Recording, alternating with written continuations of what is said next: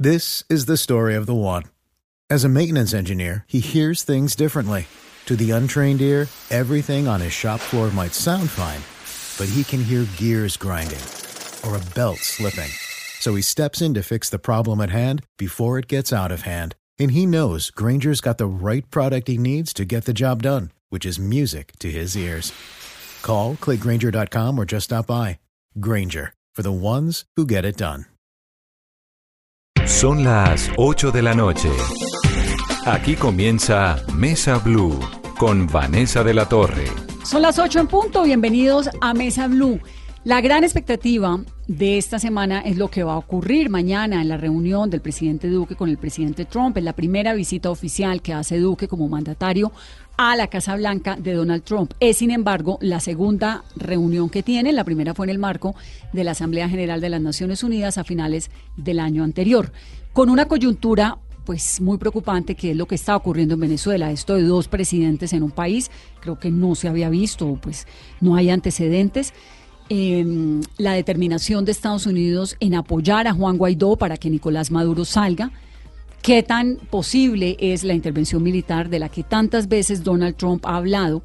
Y también ha hablado su vicepresidente Mike Pence. De hecho, el año anterior, cuando vino a Colombia, a Cartagena, habló sobre esta posibilidad de una intervención militar. Todos esos temas están puestos sobre la mesa y son sin duda indispensables dentro de la agenda política que a partir de mañana desarrollará el presidente Iván Duque en la capital de Estados Unidos. Casa Blanca, Cámara de Comercio, Banco Interamericano de Desarrollo, tiene encuentros con Nancy Pelosi, que es la líder de la mayoría demócrata, es la mujer que tiene, pues, que en días anteriores básicamente en su enfrentamiento con Donald Trump en el Congreso terminó con el cierre del, del del Ejecutivo durante varios años. La mujer que le está diciendo a Donald Trump, no va a construir usted un muro entre Estados Unidos y Venezuela. Con todos ellos se va a reunir el presidente Duque, así que será sin duda el tema de mañana en adelante. Las noticias de hoy, Carolina, ¿qué ha pasado en Colombia y en el mundo? Vanessa, y en últimas noticias acabamos de recibir un comunicado por parte del Movimiento Alternativo Indígena Social. Se estaba esperando un pronunciamiento luego del escándalo en el que está involucrado el precandidato a la alcaldía de Bogotá por este movimiento, Holman Morris. En este comunicado de Maíz, lo que están es ratificando su aval como precandidato a la alcaldía de Bogotá y están convocando a una consulta interpartidista, esto en el mes de mayo. ¿Qué dice este comunicado, Vanessa? Dice que después de realizar una armonización junto a nuestros tehuales sabadores ancestrales, han decidido continuar avalando la precandidatura a la alcaldía de Bogotá del señor Holman Morris. Ellos tienen como razones, ellos dicen que parten de la defensa de la Constitución, la ley y el ordenamiento jurídico, respetando la presunción de inocencia y el debido proceso al que tiene derecho cualquier ciudadano. Dicen también que no pueden suplir su derecho a la defensa ante las instancias judiciales correspondientes y sienten que alguien que les dio la voz cuando nadie los escuchaba refiriéndose a Holman Morris y que ha encaminado junto a los pueblos indígenas, afros y campesinos y demás sectores sociales en el país. Finalizan este comunicado diciendo que invitan a todos los capitalinos a confiar en esta precandidatura e insisten en que todos los movimientos alternativos deben participar de una consulta interpartidista. Entonces, Maíz ratifica su aval a Holman Morris como precandidato a la alcaldía de Bogotá. El invitado de hoy es Holman Morris. Numeral Vanessa, pregúntele a Holman. Es nuestro invitado y la gente ya está hablando a través de las redes sociales. Octavio, ¿qué dicen? Hay, hay muchos temas, Vanessa, alrededor de la, de la entrevista que vamos a tener con, con Holman Morris. Eh, quizás los puntos más destacados hasta ahora de las preguntas de la gente tienen que ver, en principio, con su familia, eh, específicamente con sus hijos, con todo el tema que hay eh, alrededor de él. Luego está el tema de la candidatura, si ha pensado o no mantenerse como candidato, si va a renunciar, si va a seguir su camino y cuál es la, cómo puede diferenciar hoy su tema personal con respecto al, al tema político. Son los temas que eh, se manejan a esta hora en, en redes con respecto a nuestra etiqueta y nuestra entrevista a continuación. Numeral Vanessa, pregúntele a Holman. Holman es H-O-L-L-M-A-N. Holman Morris es nuestro invitado de hoy en Mesa Blue. Doctor Holman Morris, bienvenido a Mesa Blue. Bueno, gracias, gracias Vanessa. He venido escuchando, estás colonizando un nuevo horario en las noches de la radio colombiana y eso, digamos, pienso que a cada formato nuevo en periodismo gana la democracia.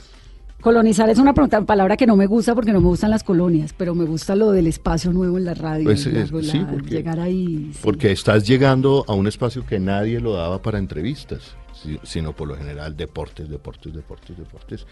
Y con este país en que pasan tantas cosas, tenemos que tratar de analizarlo todos los días, porque al día siguiente nos cambia la realidad de un momento para otro en este país. Y sobre todo tenemos el principio aquí en Mesa Blue de escuchar a la gente, de conversar de oír cuáles son los puntos. Eh, respetamos profundamente cada una de las decisiones y de las formas de ser de los seres humanos, porque pues es como un principio tan elemental de la democracia, ¿no? Respetémonos, escuchémonos y tratemos de comprender a ver qué es lo que hay en el otro individuo.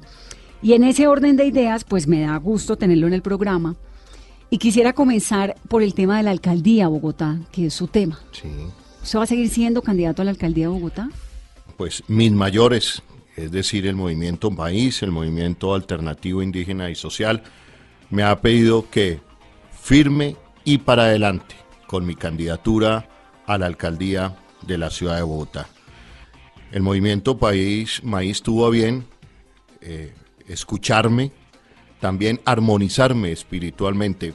Y cuando me escucharon, yo presenté mis pruebas, presenté mis alegatos, presenté toda una vida y una trayectoria de caminar juntos con el movimiento país y con muchos y miles de colombianos, organizaciones sociales que dan fe de cómo he obrado en mi vida y cómo ha sido mi talante en mi vida. Por eso, como dice el comunicado que ustedes han dado a conocer, firme y para adelante la candidatura de Holman Morris por el movimiento Maíz a la alcaldía de Bogotá.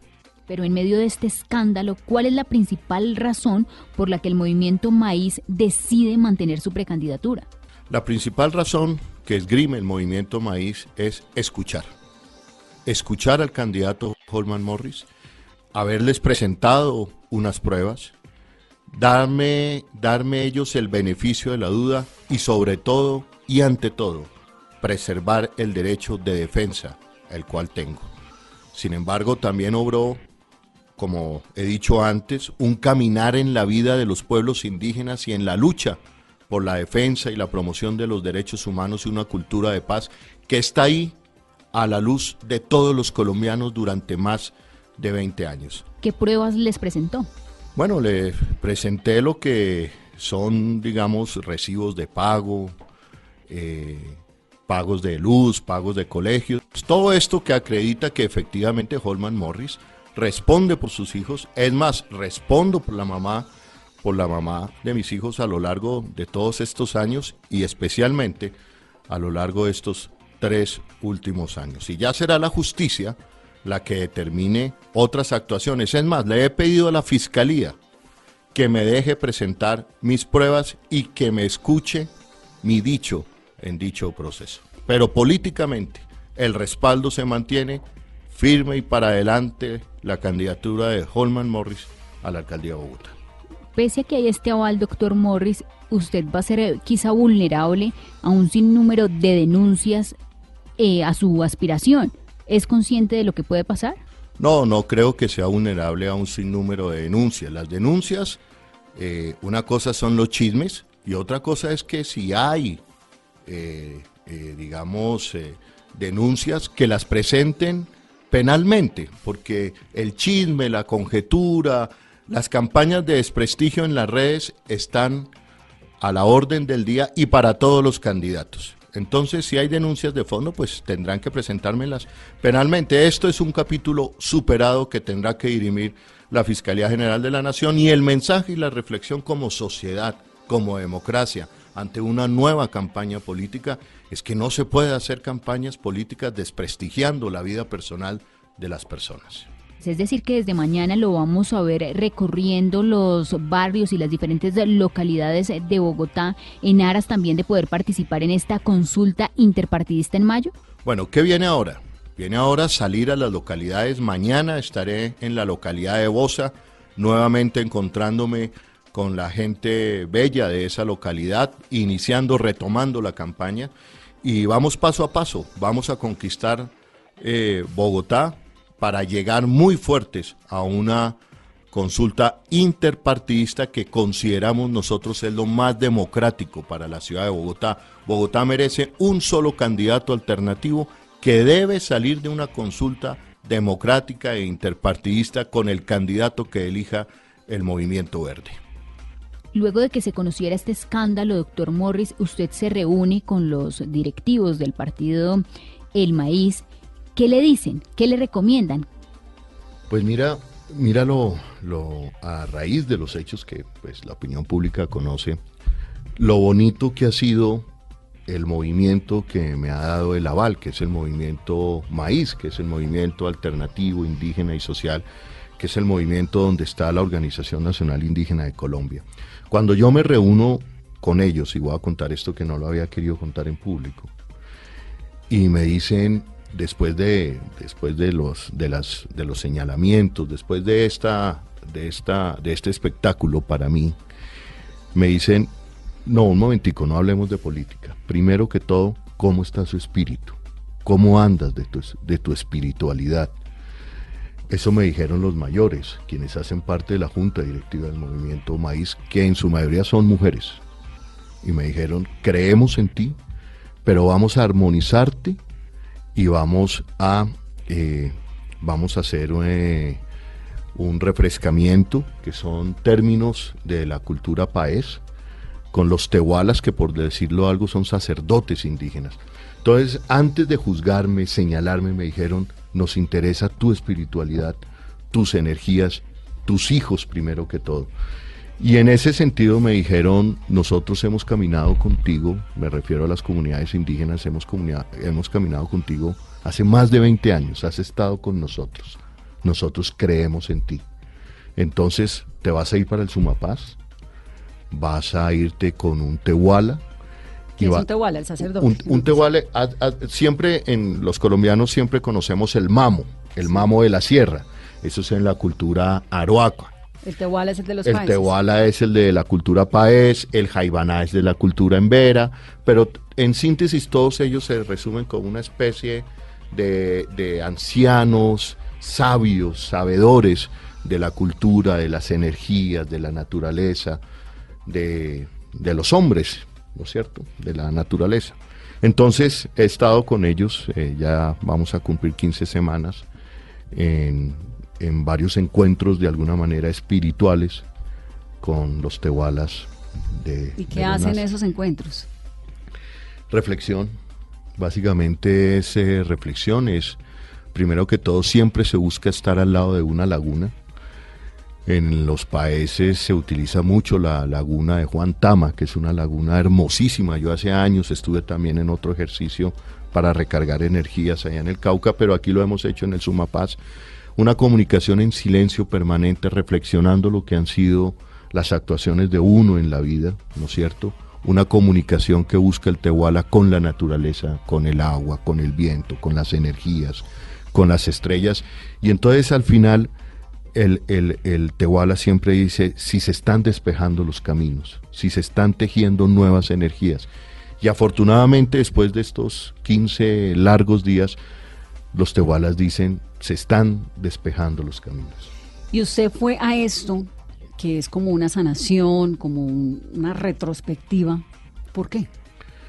Bueno, es decir, yo voy después de un momento muy doloroso de mi vida, el cual sigo viviendo, digamos, los, los señalamientos que hace la mamá de mis hijos, ¿no es cierto?, sobre maltrato intrafamiliar, en fin, donde convierte prácticamente una cabina de radio en una comisaría de familia. Entonces, esos señalamientos, eh, algunos, ese drama familiar, han pretendido convertirlo en un caballo de pelea político para sacarme del juego a mí de la política, para sacarme de la campaña a la alcaldía, sin pensar en ningún momento que de por sí Vanessa, hay en mitad de esto un menor de edad y un adolescente. Yo creo que nadie en este momento, nadie está pensando en mis hijos, nadie. Unos están pensando en el rating, otros están pensando cómo sacarme a mí de la Pues carrera es que es- política. es- fue un episodio muy desafortunado porque sale de su propia familia. Correcto, correcto. Y entonces El aquí, 22 de enero. correcto, entonces aquí, por ejemplo, y esta oportunidad donde tú bien dices en la presentación, aquí hay, eh, todos tenemos derecho a hablar, también todos tenemos derecho a defendernos. Y creo que es lo que no ha habido en, en estos, en estos días. Por ejemplo, Vanessa, yo quiero decirte que yo presenté mi solicitud de divorcio desde el año pasado. Ya había una solicitud de divorcio por mi parte. Yo presenté una conciliación de alimentos. ¿Cuándo uno presenta conciliación de alimentos? Cuando uno quiere dejarle a sus hijos lo que corresponde. Yo la presenté desde septiembre del año pasado. me parece tan increíble uno a las 8 de la noche en un programa como este estar hablando de si presenté la solicitud de alimentos o no, o el divorcio o no, porque es que eso es tan íntimo, ¿no? Correcto. Es como, como que realmente creo que, eh, el- lo que lo preocupante de esto es que hay un episodio de una señora que dice que fue maltratada, que fue abusada, que fue respetada y de unos niños en la mitad del matrimonio, digamos eso, y un señor que quiere ser candidato a la alcaldía de Bogotá y un montón de gente que dice cómo va a ser candidato a la alcaldía de Bogotá este señor con este historial. Correcto. Creo que en ese punto es donde a mí como periodista me interesa, más allá de lo que pasa en la puerta cerrada de la familia, pues Pero, no. Exacto, pero también digamos el, la- el poder eh, tener la posibilidad de la defensa. Porque aquí en Colombia se ha acostumbrado que el espectáculo va primero y la justicia va después. Y el espectáculo va condenando. Y el espectáculo va cometiendo arbitrariedades. Así la justicia llega más tarde y absuelve. Entonces lo que yo te quiero decir, por ejemplo, a mí se me ha señalado de que no le doy de comer a mis hijos. Yo aporto mensualmente 12 millones de pesos a mi casa. Que los administren mal, eso es otro problema. Se me ha señalado que yo dejo sin luz a la casa. Cuando yo voy a ver la demanda, la denuncia penal, solamente un- una sola vez. Y yo le pregunto a los colombianos que nos están escuchando, ¿cuántas veces a ustedes no se les ha olvidado pagar un recibo de luz? varias. Y por eso ya te acusan a ti de violencia intrafamiliar. ¿Cuántas veces uno se ha colgado en la administración del, del apartamento? La administración de mi edificio vale un millón y medio de pesos, lo que vale perfectamente un arriendo de una clase media, de un estrato 1, 2 y 3 en Colombia. Y por eso entonces el titular ya era, o lo que quedaba en la retina de la gente era que Holman Morris dejaba sin luz y sin, y sin dar de comer a sus hijos. Usted ha tenido la no oportunidad, así como estuvo con estos eh, sacerdotes indígenas eh, en, en su proceso de sanación, etcétera, ¿ha podido hablar con su familia, con su ex esposa? No, no, digamos después, después de esos hechos, después de esos hechos no hemos, no hemos vuelto a hablar. Yo no he ¿Todo ha sido a través de ecos de radio? yo no he, sí, yo no he querido, yo creo que ya la comunicación con la mamá de mis hijos está rota por completo cuando, y aquí viene otra reflexión, Vanessa, que es, los colombianos tenemos que aprender a separarnos. Uno no se puede separar con estos actos de violencia, acabando la imagen del padre o acabando la imagen de la madre, porque al final del día se crea una sociedad donde tú te llevas por delante el futuro de tus hijos y te llevas también por delante la posibilidad de una nueva pareja o de un nuevo parejo, en fin, la posibilidad de la reconstrucción de, de- de un- de unos nuevos hogares, de unas nuevas vidas. Entonces, no ha habido esa posibilidad. Eh, cosas que uno no entiende es cómo eh, la mamá de, de mis hijos contrata a un abogado que hace parte del entorno de lo que hemos conocido del furibismo, ¿no es cierto? Del buffet de Abelardo de la Estrella, cuando es por todos conocido que ese entorno a nosotros nos llevó al exilio, a nosotros eh, eh, nos ha costado en algunos momentos casi nos cuesta la vida, me detuvo, me detuvieron y, en, y entonces en este mal ejercicio de separación terminan mis hijos en manos de la gente que prácticamente ha buscado siempre por todos los medios aniquilarme. ¿Como quién? No, es el, es el abogado, digamos, Abelardo de la Estrella, que todos sabemos, lo hemos visto a manteles con José Obdulio Gaviria, que era una de las personas que instigaba y me señalaba a mí de terrorista. Hemos visto a manteles a Abelardo de la Estrella, pues eh, su padre ah, es íntimo amigo del senador Álvaro Uribe Vélez, que para todos es conocido que como presidente instigó una persecución criminal en mi contra y en contra de mi familia desde el DAS y ahora resulta que la mamá de mis hijos le entrega este caso al abogado de ese entorno. ¿Y por qué ella hace eso? A mí, ¿sabe que me llama un montón la atención de cómo, o sea, una mujer que ha convivido cuántos años? 20 años. 20 años con un hombre termina... Pues yo no quiero pensar en esto, Vanessa, yo no quiero pensar yo no quiero pensar que aquí hay móviles políticos. ¿Cómo cuáles? Pues eh, en algún momento, en algún momento la mamá de mis hijos me, me decía, si yo quiero puedo ser concejal y su vida está en mis manos. Y el entorno de amigas, eh, pues a raíz de estos hechos me comunicaron que la decisión era una, destruirme. ¿Para qué? Yo creo que con una sed de venganza impresionante. Y ahí vuelve, y ahí vuelve la reflexión de colombianos. ¿Pero venganza de qué? No. ¿Qué le hizo usted para que la...? Pues, es decir, ¿cómo tramitamos, cómo tramitamos los colombianos el desamor?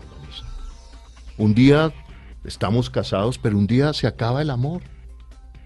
Ahora, ¿cómo lo tramitas tú? ¿Con el odio? ¿Con la venganza?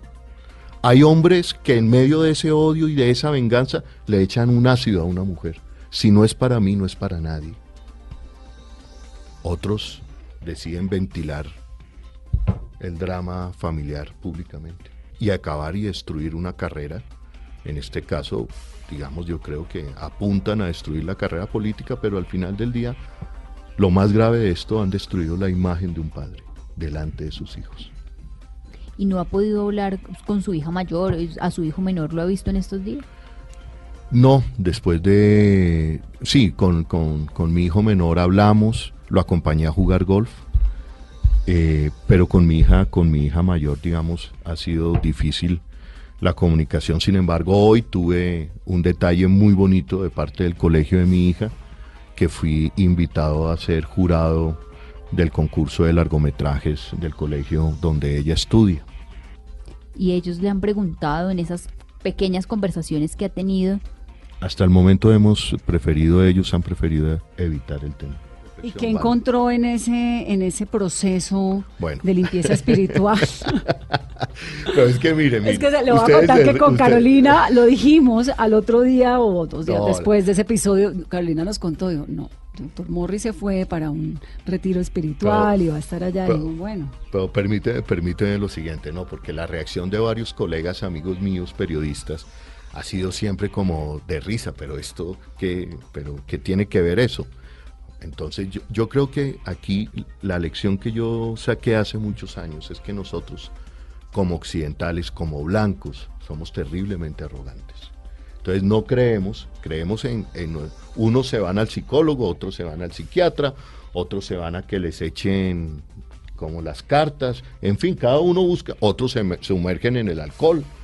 Entonces cuando yo le digo a mis colegas periodistas, no, estoy en un proceso de armonización, ¿qué es eso? Estoy con los tehualas del Cauca, estamos buscando lagunas para encontrar con, encontrarnos con la naturaleza, armonizar las energías, se ríen. No, pero es, Pero yo sí quiero como esos detalles pero, de si que lo hizo Santos cuando se fue a posesionar, ¿no, terminó allá con los arhuacos? Es un proceso muy serio, yo lo aprendí hace muchos años, yo lo aprendí. Los Embera, por ejemplo, me enseñaron mucho a leer las energías del cuerpo, digamos, a leer los presentimientos. Los Emberas, eh, un Embera, eh, Luis Evelis Andrade, me enseñó hace muchos años en la frontera con Panamá. Estábamos en medio de un resguardo indígena eh, en Vera, me dijo, tienes que aprender a leer lo que te dicen tus energías. ¿Qué ¿Cuáles son tus presentimientos? Estos. De ahora en adelante vas a aprender a leer tus presentimientos. Porque eh, la vida, el cuerpo, las energías siempre te van a decir y señalar qué viene. Si lo que viene es bueno, si lo que viene es malo. Con los tehualas he aprendido, ya con el Cauca, he aprendido, digamos, a tener calma, eh, a autocontrol. autocontrol. ¿Le ha faltado autocontrol en su vida previamente? Uy, varias veces, varias veces. Tú que eres periodista, que eres periodista también de combate, imagínate en este país donde los acontecimientos le cambian a uno la vida de un día para otro. pues hay muchos momentos donde, donde, uno pierde, donde uno pierde el control. De por sí hay una beca muy bonita que yo se la recomiendo a los periodistas, del DAR Center. El DAR Center es una institución en Atlanta, Estados Unidos, que se ha especializado en el post-trauma de los periodistas. Y ustedes no saben la cantidad de periodistas, digamos, después del cubrimiento del Katrina, después del, 11 de septiembre. del 11 de septiembre, periodistas Mm. que creemos nosotros que no tenemos trauma y de pronto revientan unos consumiendo alcohol, otros en excesos, en fin. Como todos los seres humanos, ¿no? El Como- hecho, digamos, la, la exactamente. diferencia entre los demás y uno Yo, es que lo de uno de los errores yo le quedan en primera página. Hablando de la alcaldía, yo le puedo asegurar a mis electores, al progresismo, a la Colombia humana, que aquí tienen un candidato humano. Bueno, hablando de Colombia humana y de humano, el senador Gustavo Petro envió una serie de mensajes que creo que han sido muy contradictorios en torno al apoyo a usted, porque él le dice al noticiero CMI lo que yo también hubiera entendido como periodista y es que le pedía que se retirara emocionalmente, un poco como que se tomara un tiempo. Yo entendí lo mismo que entendió Gerardo Aristizábal, que fue el periodista de CMI, Entonces, pero luego entonces que no. no. ¿Qué fue lo que pasó? Ojo, pero mira que tú lo acabas de decir. Una cosa es tomarse un tiempo y otra cosa, retire su candidatura. Claro. Sí, sobre Y- todo cuando falta un tiempo. Y es que las elecciones son 25 de octubre. La consulta a precandidaturas es en mayo. Todavía, todavía queda tiempo entonces. Lo que me dice Gustavo y lo que no ha analizado la gente es que muy pocas veces uno ve un mensaje como lo puso Gustavo Petro. Sus hijos son amigos de mis hijos, estudian en el mismo colegio. Piense en su familia, Jorge, y tome la mejor decisión posible. Y en eso precisamente es cuando me acogen, yo tengo que decirlo, en uno de los momentos de mi vida más triste de mi vida. Este es un golpe, el golpe, digamos, más duro que yo he recibido en mi vida. Tú sabes, Vanessa, yo he sido señalado de terrorista un día, asesino al otro día, tan, pero este, que la persona con la que yo conviví 20 años, la que hoy todo mi patrimonio lo tiene ella, que yo doy todo por mis hijos que están en los mejores colegios, tienen los mejores entrenadores, los mejores profesores. Algo tuvo que haber pasado muy grave en esa relación para que una mujer haga lo que la señora Patricia hizo. Yo digo, yo digo que cómo tramitamos nosotros los odios, cómo tramitamos nosotros el desamor. ¿Cómo se tramita? ¿Nos han enseñado a tramitar el desamor? Un día se acabó el amor y yo, digamos, el- el- los medios legales es solicitar la separación. O- otros optan por echarle ácido a la, sus compañeras. Otros optan por ventilar esto públicamente y anunciarle a su entorno más cercano es que lo voy a destruir. en esos presentimientos, por esa espiritualidad de la que usted practica y hace parte, eh, ¿nunca pensó que su esposa iba a hacer esto? Hubo algunos, eh, hubo algunos mensajes, pero que yo no, no creí eh, que eran los, esos mensajes es lo, eh, lo voy a destruir. Eh, su, su vida está en mis manos. Y claro, hoy entiendo, hoy entiendo para dónde iba, para dónde iba lamentablemente todo esto. ¿Y perdona a su esposa?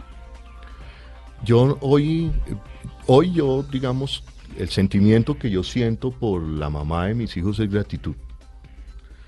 Y vuelvo y repito, de mí no encontrarán públicamente, ni en ninguna parte, una, eh, digamos, una ofensa contra la madre de mis hijos. ¿Por qué? Porque nosotros ante todo tenemos que seguir cuidando la imagen de la madre, en mi caso, la imagen de la madre ante mis hijos. Vamos a hacer una pausa en esta conversación. Numeral Vanessa, pregúntele a Holman. ¿Qué dice la gente, Octavio?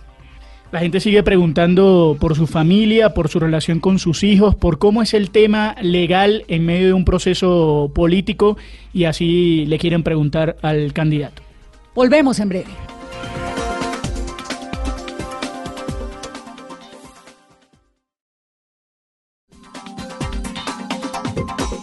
Continuamos en Mesa Blue, numeral Vanessa, pregúntele a Holman, nuestro invitado de hoy, Holman Morris.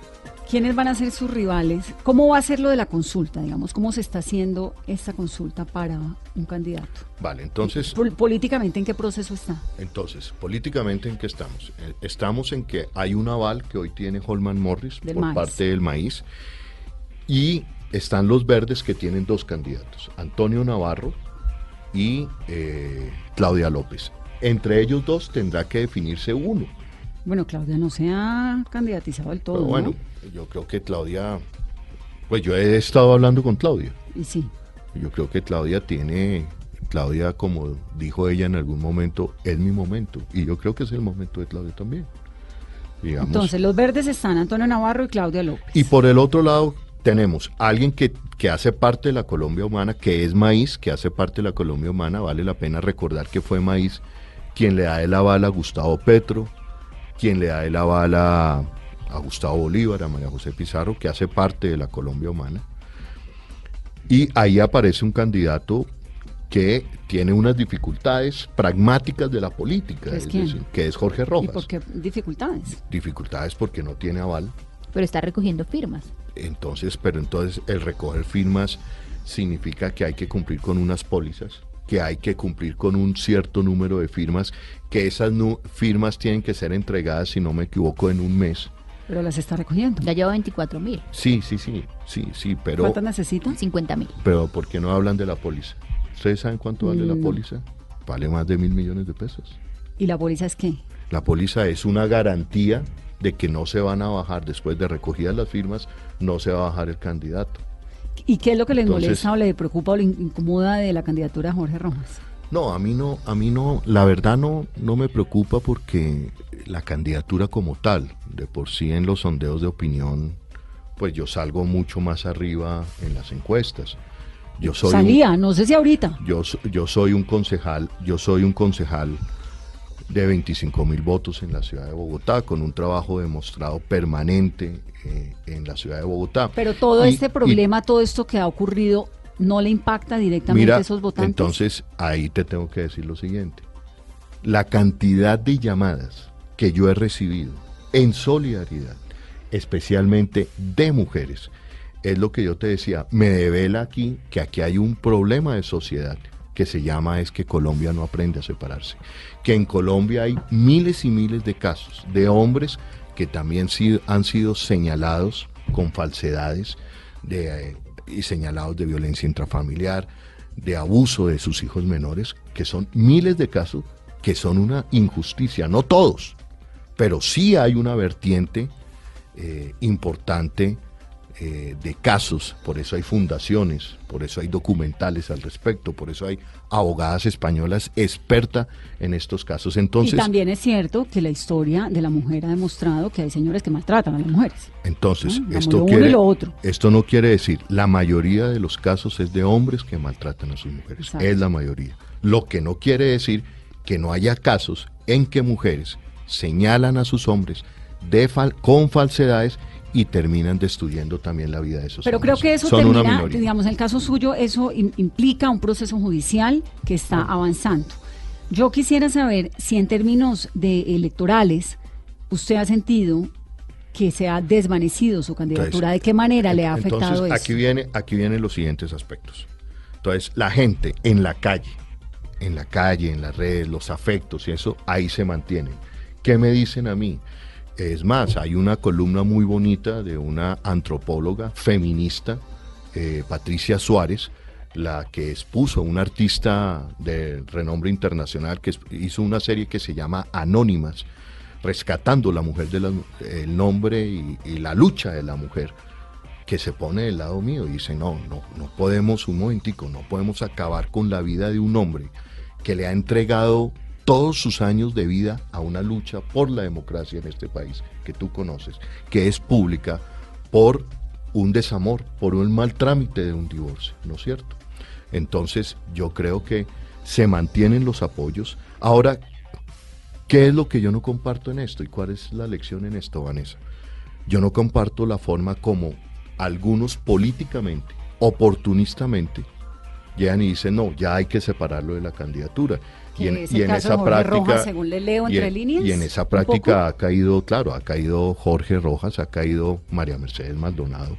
Entonces yo me pregunto, la Colombia humana, los progresistas, uno de los derechos que también tenemos que defender es el derecho de la defensa. Nosotros no Por lo podemos menos el ir, de la inocencia, que es lo que nosotros dice no la podemos ir Constitución. condenando podemos ir condenando. Nosotros que, que profesamos el humanismo, no podemos ir pregonando el ajusticiamiento, el fusilamiento a priori. Y en este caso se ve de un oportunismo político muy bajo que deja mucho que decir de algunos líderes. De eso, la eso es lo que lo tiene tan incómodo con Jorge Rojas, que, pues, que va a ser uno de sus rivales, ¿no? A la sí, eso, eh, el aprovecharse de este drama familiar, de un drama de la esfera íntima, hay unos señalamientos que van a, a, tener que ser comprobados ante la justicia. No se ha surtido el proceso, pero también hay, hay unos hechos. ¿Dónde viven esos niños? ¿Dónde están estudiando? ¿Cómo viven? En fin, y una historia de vida mía, de lucha mía por la defensa de los derechos humanos. ¿A usted le parece muy lamentable que la candidatura de alguien gire, además de todo, en torno a si estuvo o no durante muchos años agrediendo a una señora? a si estuvo o no eh, consumiendo estupefacientes, no sé qué, digamos, esto no es como un arsenal para los enemigos políticos frente a una ciudad que necesita tantas cosas como Bogotá. Entonces aquí vienen las, aquí vienen las primeras lecciones. Una, la primera. En ningún, en ningún momento, Vanessa, en la denuncia penal, la señora Casas dice que yo la vivía agrediendo. Ojo con eso. Habla de un intento de agresión, igual, pero que tendrá que demostrarlo, pero no habla de un maltrato físico permanente. Pero doctor Morris, mi punto es el tema. ¿Entiende? Bogotá necesita que estemos hablando de los buses, de Transmilenio, del metro, del hambre, de la educación, de los venezolanos. y aquí se abre de lo que estamos hablando. Y aquí se abre la siguiente reflexión. Vamos a entrar a hacer política husmeando, metiéndonos en las cobijas y en la esfera íntima de las familias. ¿No es cierto? Esa es la forma en la que vamos a tramitar la política ahora en Colombia. No, puede, no podemos llegar ahí. Es que fue su familia la que abrió esa puerta. Sí, pero entonces, por eso vuelvo y digo, ¿quiénes están detrás de esto? Entonces ahí es donde digo, cuando yo veo ahí al abogado de la estrella, a mí me da mala espina y por eso he dicho aquí, Ivani, no quiero pensar que detrás de esto haya unas motivaciones políticas, pero me asaltan unas dudas. Me asaltan las dudas de que la señora Casas diga que de pronto ella quiere ser concejal. Eso, ese, eso quiero como dejarlo claro. Según usted, la motivación política de ella es que quiera ser concejal y que en eso no cabrían los eh, dos eh, en la política. Es decir, no, no, es que no es que no, no quepamos los dos, es la forma como tú quieres llegar a ser política, de la forma como tú quieres llegar a encabezar una propuesta política, destruyendo a quien fue tu compañero durante 20 años. ¿Es a esa política a la que nos estamos viendo sometidos? Aquí las campañas de desprestigio en las cuales el Centro Democrático ha sido el mago. El Centro Democrático, perdónenme, pero ha sido, eh, digamos, la empresa de desprestigio más grande en la historia de este país. Lo hicieron con el no, lo hicieron en las últimas elecciones contra Gustavo Petro, con la Colombia Humana. Ahora que Bogotá caiga en eso, la reflexión más bien, Vanessa, es vamos a permitir en los medios de comunicación que se haga política a costa de la esfera personal de los candidatos, porque entonces ahí sí. Lo de, lo de la esfera personal es una cosa nueva que estamos viendo y que realmente, pues sí, es muy lamentable porque digamos que teníamos un límite, ¿no? Que era lo que pasaba a puerta cerrada. De nuevo, vuelve esto a ser noticia porque hay una señora con un proceso judicial. Si no lo hubiera, ni siquiera estaríamos hablando de esto, porque yo jamás invitaría a alguien aquí a hablar de su vida privada, pues porque no, creo que la vida privada por eso se llama vida privada. Pero, pero hay un asunto, hay una ciudad que necesita un debate mucho más serio, mucho más riguroso, mucho más eh, ambicioso que lo que pase en la vida íntima de su candidato. Correcto, pero entonces es la forma como han decidido pretenden algunos que me salga del camino. ¿Usted se imagina usted, alcalde de Bogotá, se la va a pasar en estas cuatro, años? No, no, no, no, no me va a pasar en eso porque como tú bien lo dices, Vanessa, hay temas bien importantes. Por ejemplo, yo te, yo te digo, y aquí hablo de la doble moral del país, mientras que todo el país se rasga las vestiduras con el tema de Hidroituango, que es un tema al final del día de infraestructura. Porque tú cuando haces una represa, de estas características tienes que ver la viabilidad técnica, financiera y las repercusiones ecológicas de un monstruo como Hidroituango. Nunca se tuvieron en cuenta porque no hubo estudios. Ahora bien, la obra que nos cuesta dos hidroituangos a los colombianos se llama Metro Elevado de la Ciudad de Bogotá. Yo vengo insistiendo, no existen los estudios.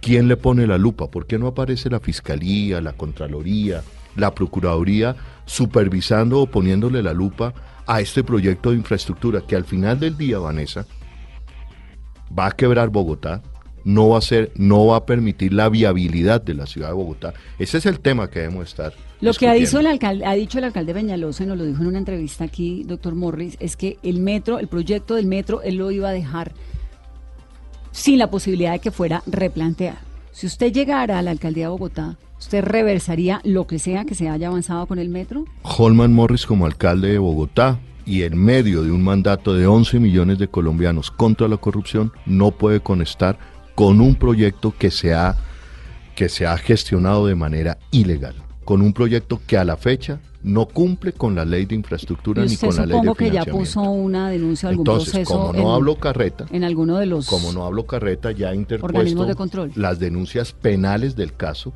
contra la administración de Enrique Peñalosa con las pruebas. Una de las pruebas, y, y yo invitaría a los medios a que preguntara dónde está la supervisión, el, el certificado de la interventoría del proyecto Metro Elevado, de los estudios de factibilidad. Hasta el día de hoy no aparece. Y sin ese, y sin ese certificado se le han aprobado a este proyecto 22 billones de pesos. Vanessa. ¿Esta investigación que usted pide es a quién? ¿A qué órgano de control se lo pide? Yo he denunciado penalmente esto ante la Fiscalía, la Procuraduría y la Contraloría. Pero entonces lo que les debería llamar la atención es cómo así que nadie a la fecha dice nada sobre el proyecto de infraestructura que se va a llevar del erario público de colombianos y bogotanos más de 22 billones de pesos. Ruta del Sol número 2, Odebrecht, fue un billón y medio. Y ya hay detenidos, hay muertos. Imagínense qué no harán por 22 billones de pesos. En materia de seguridad, ¿cuál es su propuesta para Bogotá? En materia de seguridad tenemos dos propuestas por ahora que estamos construyendo. Usted puede hablar de seguridad humana y de seguridad técnica. Seguridad humana tiene que ver con lo que los progresistas hemos venido pregonando siempre. La mejor política de seguridad es una política social a fondo. Y en materia de seguridad técnica tenemos, por ejemplo, es inconcebible hoy que las 138 estaciones de Transmilenio no tengan cámaras de seguridad. Uno. Dos. Pero las cámaras de seguridad para hacer, para que tengan un mejor desempeño necesitan una plataforma digital que hoy no tiene Bogotá. No basta con que a ustedes les digan, oiga esto, pusimos tantas cámaras, si esas cámaras, las de mejor definición, no se pueden usar porque no tienen una excelente plataforma. Tres, seguimos en seguridad técnica. La plataforma 1, 2, 3 de Bogotá es hoy obsoleta. Si usted mide los tiempos de llamada y reacción, son tiempos demasiado largos para una ciudad de 8 millones de habitantes. Cambiar esa plataforma. ¿Y cambiarla en por cuanto En, por una mejor plataforma. Pero igual, la misma línea o más no, líneas. Es que el punto es 1, 2, 3, pero una plataforma que nos permita conectar bomberos y DIGER, Secretaría de Salud y Policía. Eso no existe hoy en Bogotá. Y para terminar, llevar la justicia al alcance de la gente en los barrios. Casas de justicia en los barrios. Bueno, usted me habla de que es una sociedad donde se ataca, donde no se está teniendo como una conciencia unida de sociedad. Me habla de doble moral, ¿no? Es decir, aquí hay, es cierto, la nuestra es una sociedad profundamente dividida, increíblemente dividida en torno a algo tan elemental como la paz, por ejemplo, mm. que cuando el plebiscito eh, ganó el no por 50 mil votos, pero ganó. Era impresionante cómo afuera de Colombia la gente no podía entender un país que había votado no a unos acuerdos de paz. Por la guerra. Con un señor, no sé si por la guerra, pero no a esos acuerdos de paz, con un señor que terminó siendo Nobel de Paz. Digamos, eso uno puede o no estar de acuerdo con lo que eh, se llevó a cabo en Cuba, con los acuerdos conseguidos, con lo que sea. Pero digamos a grandes rasgos era un señor que se ganó un premio de paz y un proceso de paz. Pero también desde su partido, desde usted mismo, desde su Twitter, desde eh, su actividad política, ¿no le ha aportado a esa polarización del país? No, no. Ojo con esto, Vanessa. Nos quieren, a los progresistas, a Gustavo Petro, a la Colombia Humana, nos quieren llevar a ser los polarizadores de la sociedad. Ojo con esto pedir normalidad no es polarizar. Pedir normalidad. Pero piden normalidad con noticias falsas incluso, ¿no? No, y, déjame explicar. Con fotos que no son lo que, lo que corresponden a la realidad. eso, digamos, han sido, eso no ha sido una política, ni ha sido una conducta de Gustavo Petro, ni de la Colombia humana. Pero así. Lo que sí ha sido, lo que sí ha sido una política y una conducta en la Bogotá humana de Holman Morris, de Gustavo Petro, es pedir profundización de la democracia. Por ejemplo, en el caso de Bogotá, polarizar no es decir hoy cuáles son los indicadores sociales de la ciudad de Bogotá. Nadie le ha hecho el debate a Enrique Peñalosa con los indicadores sociales los indicadores sociales de Bogotá hoy están todos por el piso. Voy a poner solamente un ejemplo. Producto Interno Bruto, crecimiento de Bogotá. crecimiento de Bogotá se desploma en dos puntos, Vanessa, desde que llegó Enrique Peñalosa. ¿Seguridad? Seguridad también se desploma. No se desploma. La seguridad de Bogotá hoy en día está Ojo eh, con una cosa es la percepción y una cosa el número de homicidios. No, es que está, no, número de homicidios está mejor que Washington DC. Es que tuve esa conversación con el alcalde Peñalosa y yo no le creía. No, y tuve que sacar eh, el estudio internacional que me lo confirmara. Si tú me preguntas a mí qué rescato de la alcaldía Peñalosa, la reducción de la tasa de homicidios. ¿Por qué? Construir sobre lo construido. ¿Por qué? Porque viene de una política que se implementa en la Bogotá humana que después el gobierno Santos la lleva a política nacional. ¿Cuál es? Desarme, desarme de la población civil, que ahora pretende revivir el presidente, lamentablemente, Iván Duque. Eso ha permitido que en Bogotá baje la tasa de homicidios, pero además Peñalosa da un paso más allá y es interesante decirle a la gente, no señores, ustedes no me pueden armar, no pueden andar en la calle con cuchillos que por defensa personal, nada. También. Bueno, pero eso está bien, le reconoce algo bueno. No, claro. Yo, yo tengo, digamos, eso no, eso, eso no me cuesta.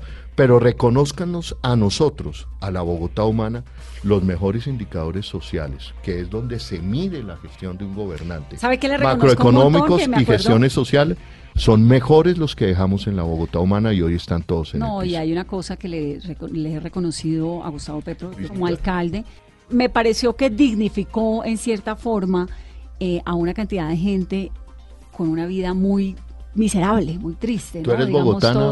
No, yo soy caleña, pero pues vivo en Bogotá hace un montón de años. Digamos, llegué, la primera vez que llegué a vivir a Bogotá tenía 18 años. Entonces, 41. Entonces, mi relación con Bogotá es de un amor muy grande. Y además conozco Bogotá y conozco los recovecos de Bogotá. Entonces, esto de, del teatro, por ejemplo, a a la indigencia, los baños a la indigencia, el apoyo a mis amigos del Bronx, ¿no? A los de son, callejero. callejero. que hicieron un himno para Bogotá bellísimo. Pero ¿cuál es la lección de eso que tú anotas, Vanessa, que tú rescatas? Nosotros como bogotamos hemos crecimos, yo yo me crié entre la Caracas y el Campín. Yo soy un provengo de una familia clase media mi mamá trabajadora pública del acueducto y nos levantó junto con mi papá que proviene de familia campesina. Pero me crié entre la Caracas y el Campín, en el barrio Galerías, Sears. Y Bogotá se fue acostumbrando durante años a ver al indigente, al habitante de la calle. Como paisaje. Como paisaje. Y se fue también acostumbrando a ver el maltrato al animal, al caballo, ¿no es cierto? Nosotros crecimos en la Bogotá de los gamines cuando el gamín era una figura clásica de Bogotá, pero llega una administración que le dice y le enseña a las próximas generaciones de bogotanos, a nuestros hijos, no señores, las personas de la calle no pueden ser tratadas como cosas o como basura. Para que una sociedad haya afincado hace un par de años el término exterminio social, el término desechables es para que sean sociedades enfermas, ¿no es cierto? Limpieza social. Pero viene un mandatario, viene una concepción de humanismo y dice, no, vamos a empoderarlos, vamos a sacarlos de la calle, los vamos a tratar como seres humanos.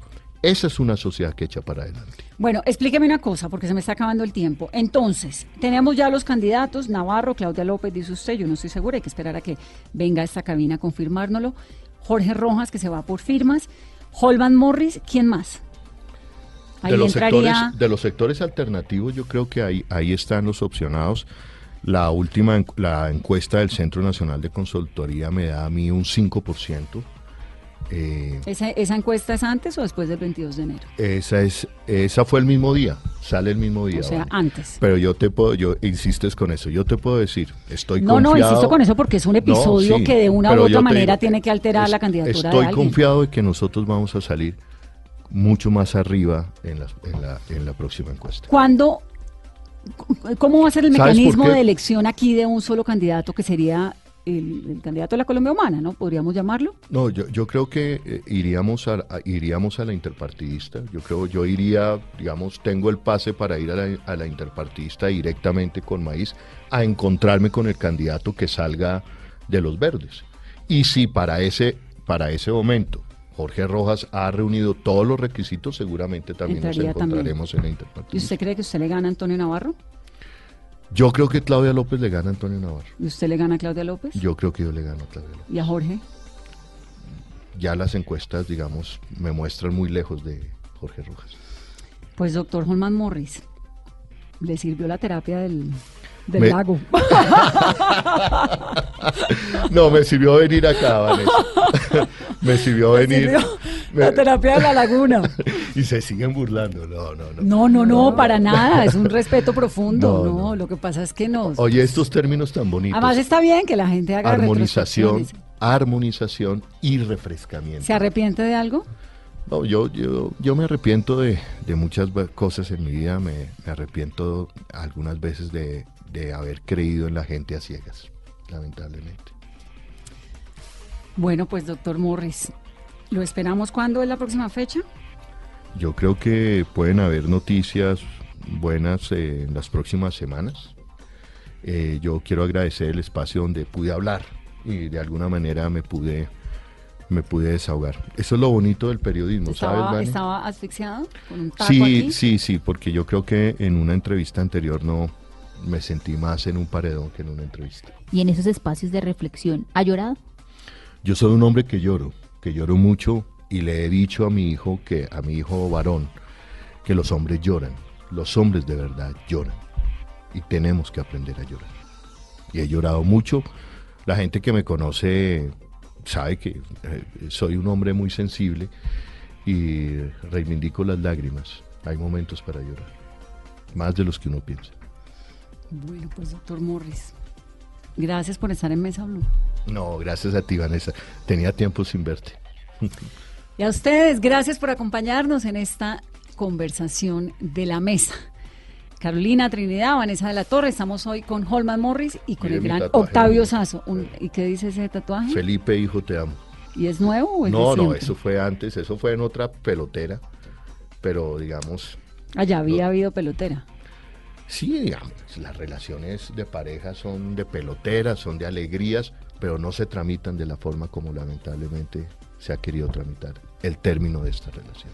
Doctor Morris, gracias. Ustedes que tengan una muy feliz noche. Esto es Mesa Blue.